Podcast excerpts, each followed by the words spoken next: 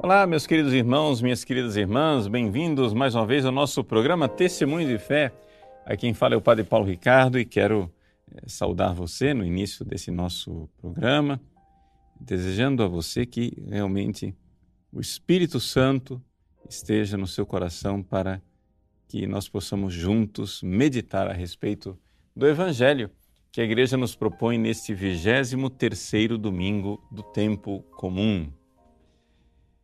O evangelho que nós iremos meditar nesse domingo faz parte de uma série de exortações de Jesus para os seus discípulos, para a igreja, é, chamado por alguns estudiosos de, de discurso eclesiástico de Jesus, ou seja, é uma fala de Jesus em que ele quer ensinar aos seus discípulos.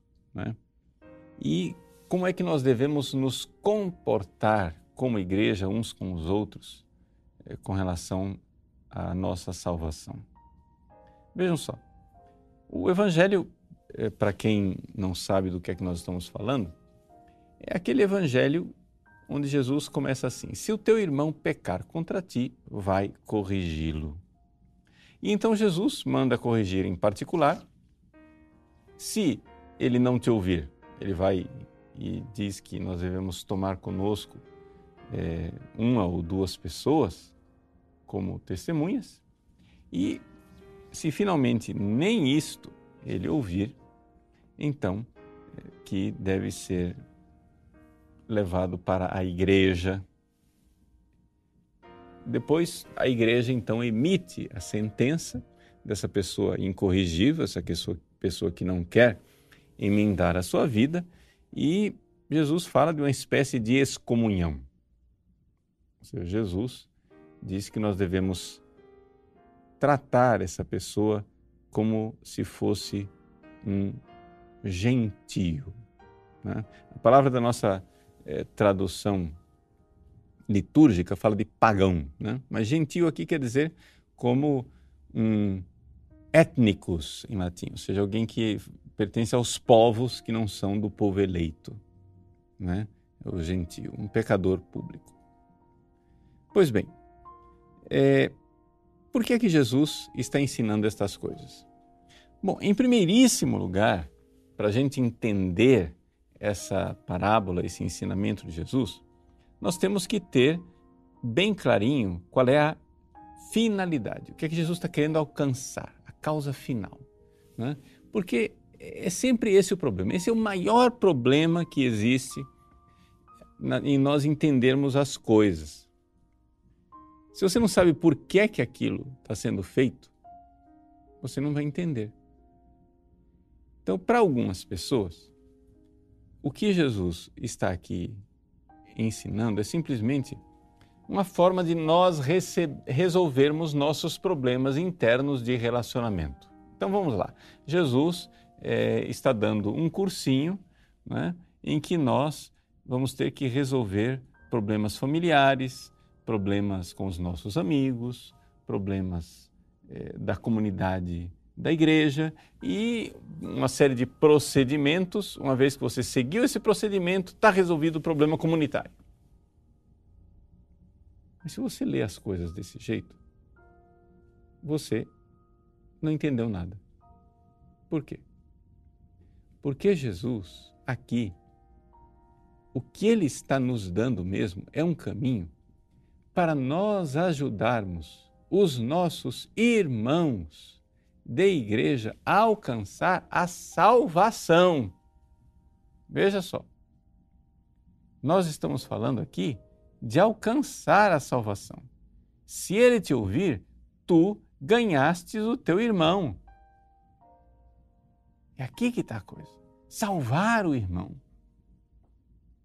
Então, Santo Tomás de Aquino, ao é, meditar sobre esta passagem, a primeira coisa que ele faz é, é chamar atenção para isso, porque ele diz: veja, se você vai corrigir o seu irmão simplesmente porque você quer ter uma, uma desforra, você quer mostrar para ele que você tem razão e que ele está fazendo bobagem, que ele é quem está é, pisando na bola, sendo injusto, é, fazendo maluquices, tudo bem, você está agindo, sim, de forma justa, você está agindo conforme a, justiça. Você, o teu irmão é, te devia é, 10 reais, ele só te pagou 5, né? É 5 não é igual a 10, portanto, ele está devendo, ele passou a perna em você, você saiu prejudicado, pronto, você vai lá e diz, ó, me paga os 10 reais. Está faltando 5 ele não te ouve, você vai lá e chama, ó, esse cara aqui é um mal pagador, tá vendo? Me paga os meus cinco reais. Ele não ouviu? Ah, muito bem, então você vai e protesta em cartório o título dele. Põe o nome dele no SPC. Entendeu? Acaba com a fama dele como um mal pagador. Mas você fez o processo direitinho, seguiu o manual e está resolvido o seu problema. Mas não é isso que Jesus está nos ensinando. Jesus está nos ensinando a pescar o irmão para Deus, a salvar a alma dele. Então, Santo Tomás diz: olha, se você vai fazer tudo isso por uma razão carnal, simplesmente é, para o seu próprio benefício, nada disso é virtuoso. Nada disso é meritório. O que Jesus está nos ensinando no Evangelho é como é que você deve proceder, porque você precisa entender, nós somos pescadores de homens. Se você quer ter razão, então tudo bem. Você está coberto de razão e seu irmão vai para o inferno. Mas se você quer salvar o seu irmão, a coisa fica bem diferente.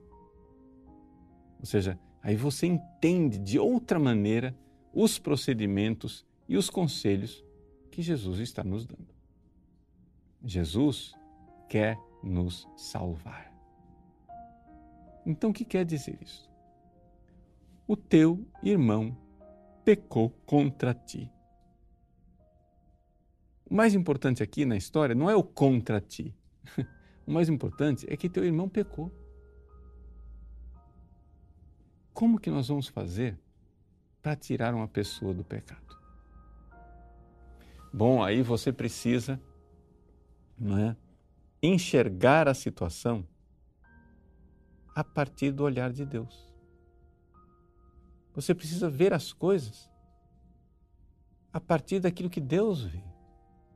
Claro que você está coberto de razão, provavelmente. Claro que seu irmão é desonesto, sem virtude e sem vergonha. Mas como é que a gente vai salvar o irmão? Então, Jesus nos dá o caminho da primeiríssima coisa que a gente precisa fazer é que nós precisamos salvar o irmão, tentar salvar o irmão privadamente. Por quê? Primeira coisa, você tem que lembrar que Jesus está falando isso a respeito de um irmão, ou seja, de um membro da igreja, de uma pessoa que supostamente tem a sua mesma fé, de uma pessoa que sabe o que é o certo e o que é errado, de uma pessoa que já entrou no caminho da salvação, mas que infelizmente tropeçou, caiu, fez alguma coisa de absurda, que ofendeu a Deus e quem sabe até ofendeu você. Mas é importante tirar esse irmão do pecado. Ele é seu irmão. Então, para tirar esse irmão do pecado, para salvá-lo, nós precisamos querer salvar ele inteiro. Ele é um membro da igreja. Ele é um membro do corpo de Cristo. E você não pode começar querendo salvar o irmão jogando a fama dele na lata do lixo. Essa não é a primeira atitude. Santo Tomás nos diz: você quer salvá-lo? Então salve ele por inteiro. E uma das coisas que você precisa salvar é a fama dele. Por quê? Porque a fama, a boa reputação, ela é essencial para a vida. Ninguém vive sem amigos. Se você vai e destrói a fama de uma pessoa com todos os seus amigos, se você vai e destrói a fama da pessoa, causando que todo mundo tenha rejeição a ele, você já está cometendo uma coisa bastante séria. Sabe por quê? Porque esta pessoa, uma vez arrependida, ela vai precisar voltar ao convívio com os outros. Uma vez perdoada dos seus pecados, ela vai precisar voltar ao convívio com os outros, mas como é difícil voltar ao convívio, uma vez que a sua imagem, sua fama, o seu jeito de se relacionar com os outros está manchado. Sim, a gente sabe, por exemplo, que eu posso perdoar uma pessoa, mas não quer dizer que todo mundo perdoou. Eu posso ter esquecido uma ofensa, mas não, é, não quer dizer que todo mundo esqueceu a ofensa. Eu, eu sei, assim, por experiência própria, eu já tive situações em que é, pessoas é, pecaram contra mim há anos atrás. Eu já já resolvi interiormente, já perdoei aquele acontecimento. Mas de vez em quando eu encontro alguém que ainda carrega a mágoa daquilo que a pessoa fez comigo. Não, isso eu não perdoo. Então vejam como é difícil quando a gente vai e já, ao invés de corrigir o irmão privadamente, já compromete a boa fama do irmão. É bem difícil é uma coisa difícil para uma pessoa no caminho da salvação. É uma pedra de tropeço. Nós, Deus quer que nós sejamos salvos e para isso Ele nos dá irmãos, a comunidade de irmãos, a comunidade de cristãos irmãos. E para a gente ter essa comunidade de irmãos, nós precisamos ser bem-quistos nós precisamos né, conviver pacificamente uns com os outros. Então, esse é um ponto que a gente precisa enxergar porque é o essencial do que Jesus está tentando nos dizer.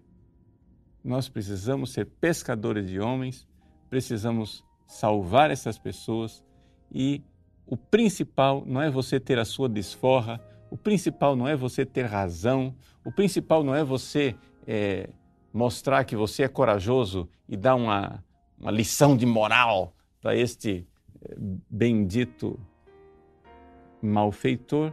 O principal é você colocar aquele irmão debaixo da luz misericordiosíssima de Deus e perguntar: como Deus vê essa pessoa?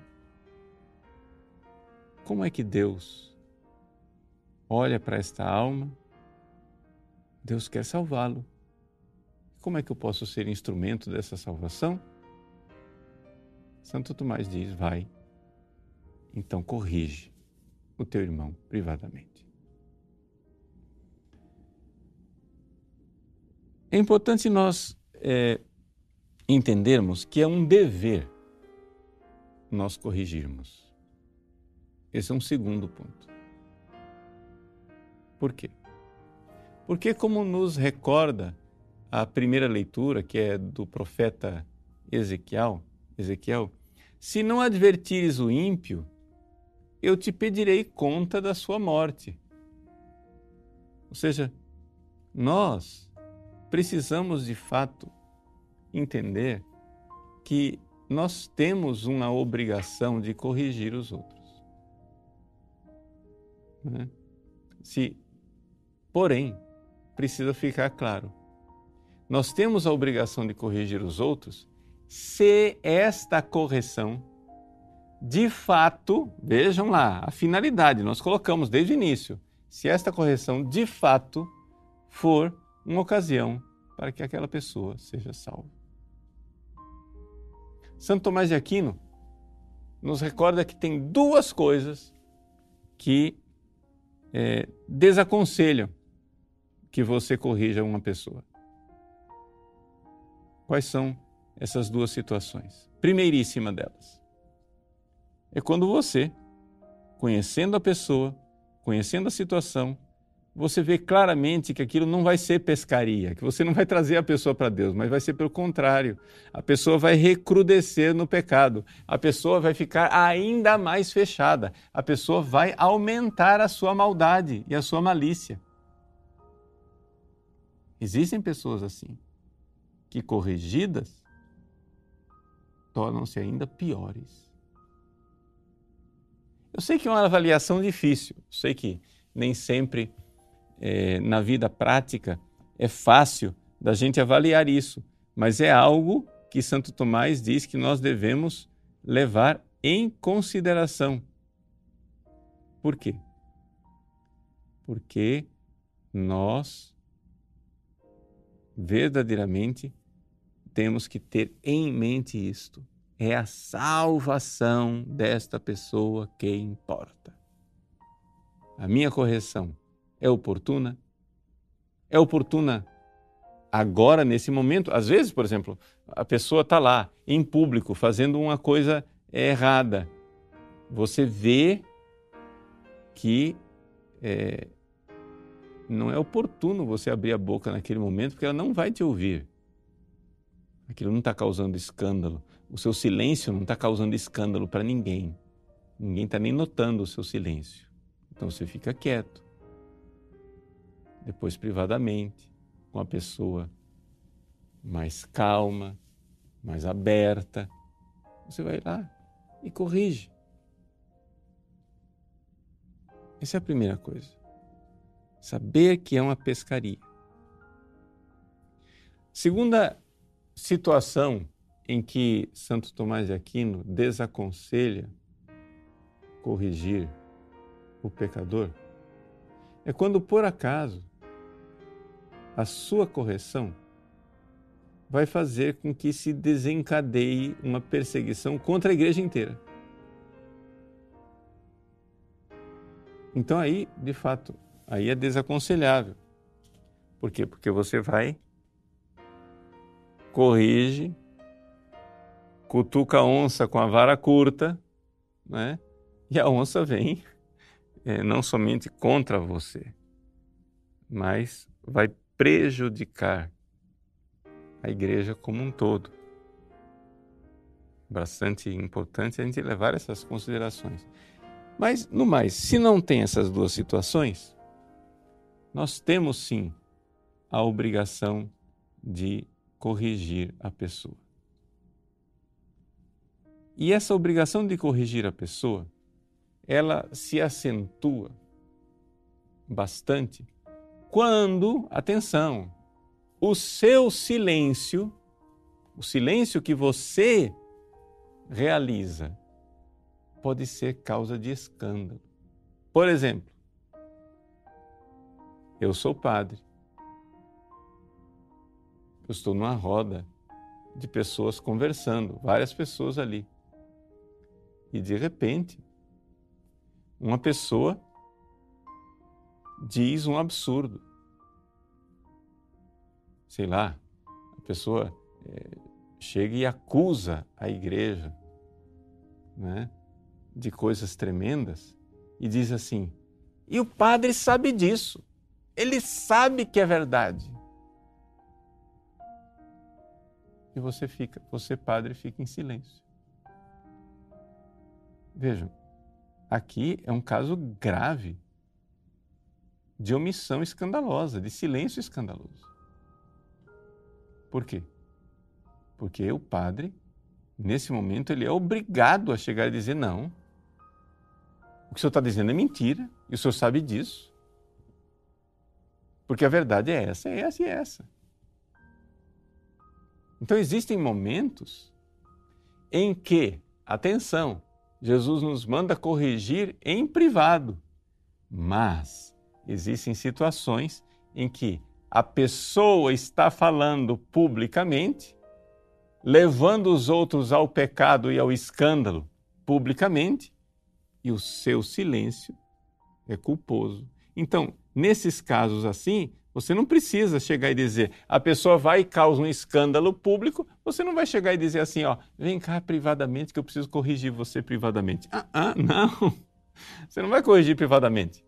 Você vai corrigir em público. E muitas vezes você tem a obrigação de corrigir, não somente em público, corrigir na hora. Porque o seu silêncio seria escandaloso. Então, eu estou fazendo aqui essas reflexões para vocês entenderem que o que Jesus está nos ensinando, tudo isso, né, é, são realidades em que Jesus está nos iluminando com uma prudência superior, uma prudência, uma pedagogia, vamos usar uma palavra diferente, uma pedagogia para a salvação das almas uma pedagogia para pescarmos aquela alma para Deus. Mas atenção, muitas vezes, pecados públicos, notórios e escandalosos precisam ser repreendidos pública e notoriamente, porque o silêncio é que seria escandaloso. Então é isso. Essa é a, a, o espírito, digamos assim, é, do Evangelho. Por quê? Porque se Jesus está nos ensinando a pescar aquele pecador, é claro que Jesus também e a igreja, na sua prática de, de amor de dois mil anos, a igreja também sabe perfeitamente quando um pecado né, é, nos leva à urgência de ter que pescar não o pecador, ofensor público, escandaloso e notório, mas pescarmos os ouvintes, resgatarmos, ganharmos os irmãos que estão sendo escandalizados publicamente por aquela situação. Então, esses são alguns pontos para que você é, reflita a respeito desse Evangelho. O importante, e é aqui que eu quero é, enfatizar, frisar essa coisa bem assim como o centro de tudo, é nós compreendermos que o que Jesus está nos ensinando nesse Evangelho não é um manualzinho rígido, né? formal, inflexível e engessado. O que Jesus está nos ensinando é que nós precisamos, diante das ofensas e dos pecados, sempre ter diante dos olhos o fato que a lei suprema da Igreja é a salvação das almas. É por causa da salvação das almas que a Igreja corrige privadamente. É por causa da salvação das almas que muitas vezes a igreja é levada a corrigir publicamente. É por causa da salvação das almas que a igreja instituiu a pena, por exemplo, da excomunhão, que é o que Jesus fala aqui no Evangelho. A excomunhão em que uma pessoa é tratada como, embora batizada e católica, é tratada como um pagão. E Jesus dá este poder à sua igreja, dizendo aqui mais uma vez aquilo que ele disse lá atrás a São Pedro. Dois domingos atrás nós ouvimos Jesus falar para São Pedro: Tudo que ligares na terra será ligado no céu, e tudo que desligares na terra será desligado no céu. A igreja tem esse, esse poder para a salvação das almas poder de excomungar se for necessário, para o bem. É uma grande caridade. Eu me lembro quando o Papa Bento XVI foi eleito Papa, que os jornalistas ficaram um pouco como, como a nossa é, a mídia, né? Os jornalistas, de forma liberal, é, geral, são muito, muito liberais e, e muitíssimos de esquerda. Eles ficaram escandalizados, né? Dizendo assim, mas como é possível que os jovens estejam exultando de alegria e festejando a eleição de um inquisidor como Joseph Ratzinger para o papado, o prefeito do Santo Ofício da Inquisição. E, e então, é, o que apareceu de fato como reação das pessoas é que, ao apontar erro, o erro de teólogos é, contemporâneos, ao apontar heresias que estavam entrando dentro das nossas universidades, dos nossos seminários e contaminando a tantas pessoas de boa fé,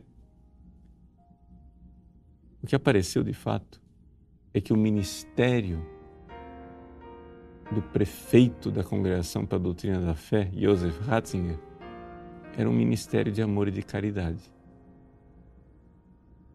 E é interessante como nos próprios procedimentos da congregação acontecem essas características. A primeira pessoa é chamada em privado para responder algumas perguntas, ver o que é está acontecendo. Né? É, depois é, é dada a ela a oportunidade de se corrigir. Se ela não se corrige, né, vem uma advertência. Se não, não segue a advertência, então finalmente vem a, a condenação, digamos assim, daqueles escritos com notas de advertência. E isso é muito bom. A igreja sempre procedeu assim. A igreja sempre procedeu com essas normas de caridade. E é isso que Deus quer que nós realizemos. Isso tudo pode parecer bem distante é, da sua vida quando a gente fala assim lá de, dos processos da de teólogos lá em Roma, mas é bem próximo de nós e da nossa vida quando nós falamos da salvação das almas, dos nossos filhos, dos nossos parentes, amigos, colegas, companheiros. Nós somos pescadores de homens. E por isso, ao ver um irmão cair, temos uma obrigação de corrigi-lo e se fizermos isso, nós ganhamos o nosso irmão, ganhamos para Deus, ganhamos para o céu. Deus abençoe você. Em nome do Pai, do Filho e do Espírito Santo. Amém.